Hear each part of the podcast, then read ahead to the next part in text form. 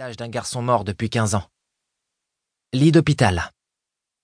Elle, Gabrielle, le teint pâle, une aiguille dans le creux du coude, des bandages autour des poignets.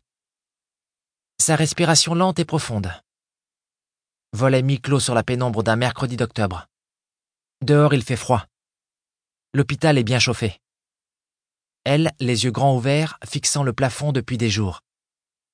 Lui, Zé, assis au pied du lit, un livre à la main. Les méditations poétiques de Lamartine. Ils ne parlent pas. Ils ne se regardent pas.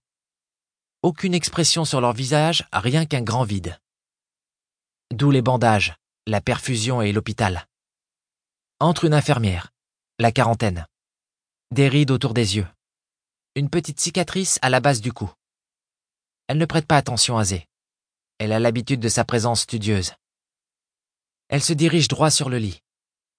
Salue Gabriel d'un bonjour pas vraiment sincère, un peu sec.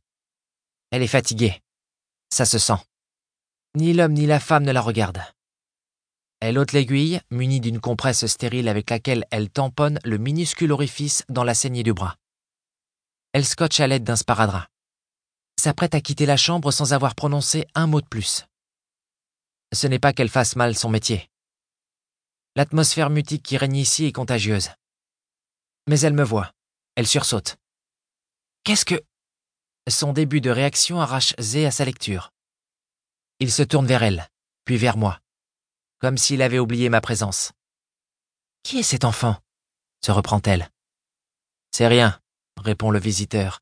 Merci pour moi. Juste mon pupille. Votre pupille? Elle nous regarde tour à tour, cherchant où est la blague dans notre différence d'âge. Ce service est interdit aux moins de 15 ans, monsieur. Ok, vous allez me payer la babysitter? Parce que moi je peux pas.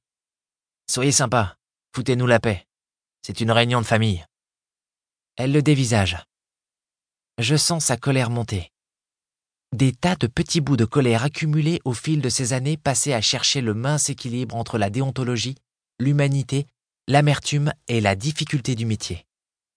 Chaque humiliation doit lui rappeler toutes les autres. Zé s'est déjà détourné d'elle pour se replonger dans les méditations.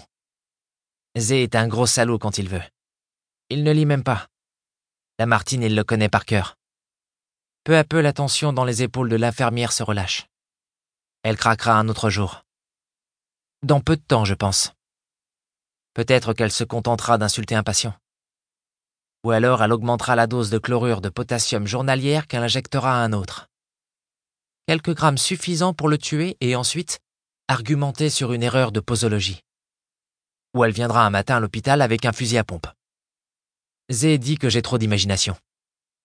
Pas la peine de me parler sur ce ton, monsieur. Je comprends que vous soyez nerveux, mais vous n'avez pas à vous défouler sur le personnel. Elle part sans attendre une réponse qui ne serait pas venue. Je ne suis même pas sûr que Zé l'ait entendu. Si c'est le cas, il s'en fout. Il se fout d'à peu près tout sauf de certains poètes triés sur le volet. Et bien sûr, de Gabrielle. Elle a les poignets pensés. On ne voit pas les points de suture arrosés de bétadine, ni la largeur des plaies avant qu'il les recouse. L'hôpital est propre, hygiénique. Les bandages aussi. Pas comme la banquette arrière de la voiture où on l'a trouvée, Zé et moi, avec des yeux vides de poisson hors de l'eau. Elle regarde le plafond. Elle ne fait que ça depuis que c'est arrivé. Je les observe tous les deux. Ils ne s'intéressent pas à moi. Avant de replonger dans ma propre lecture. C'est un manuel d'anglais pour l'école. Je fais semblant de lire, mais j'écoute. On ne s'ennuie jamais dans un hôpital. Il y a les allées et venues des soignants toujours en train de courir. Celles des patients moins pressés qui vont prendre l'air, fumer ou se planter devant la machine à café. Une usine avec ses machines, ses ouvriers, ses contremaîtres, ses propres lois. Gabrielle est là depuis une semaine. Elle guérit pas vite. Zé dit qu'elle se repose. Dans sa chambre, jour après jour, le silence s'élargit. Zé est venu me chercher dans la cour de récré. Les copains se sont écartés face à la haute silhouette toute tassée de ce type bizarre vêtu d'un grand imperméable. Il avait une dégaine de pédophile et les instits se sont interposés, mais j'ai dit C'est mon tuteur. Et personne ne m'a cru. Il avait prévu le coup. Il a brandi le papier du juge des enfants tel un argument divin. Il m'a dit J'ai besoin de toi pour veiller sur elle. J'ai entendu J'ai besoin de toi pour veiller sur moi. Du coup, je manque l'école depuis deux jours. C'est pas comme si je ratais grand-chose. La nuit après le ramassage des plateaux, l'aide-soignante force Zé à quitter les lieux. Il résiste pour la forme, mais c'est une diversion. Je me suis glissé sous le lit dès qu'on a frappé à la porte. Les pas de l'aide-soignante s'éloignent et je reste seul avec Gabriel. Ça vaut mieux que d'être seul avec Zé. Je me couche sous le lit. Je suis fatigué. Je suis censé ne pas dormir, mais il faut peut-être pas exagérer. Je suis qu'un gosse et j'ai besoin de sommeil, et c'est pas mes histoires. Je somnole malgré le personnel qui parle trop fort dans les couloirs. La voix de Gabriel me tire de ma torpeur. Mathia? Mathia, c'est moi. Pas Matt. Ni pour les intimes, ni pour personne. Chut, je dis. J'ai pas le droit d'être ici. Elle rit doucement. C'est Zé qui t'a dit de te cacher? Zé est un salaud. Ça dépend des moments. Je me traîne sur les coudes pour émerger de mon abri. Gabrielle a pivoté dans son lit. Elle regarde le mur. Je suppose qu'elle en a marre du plafond.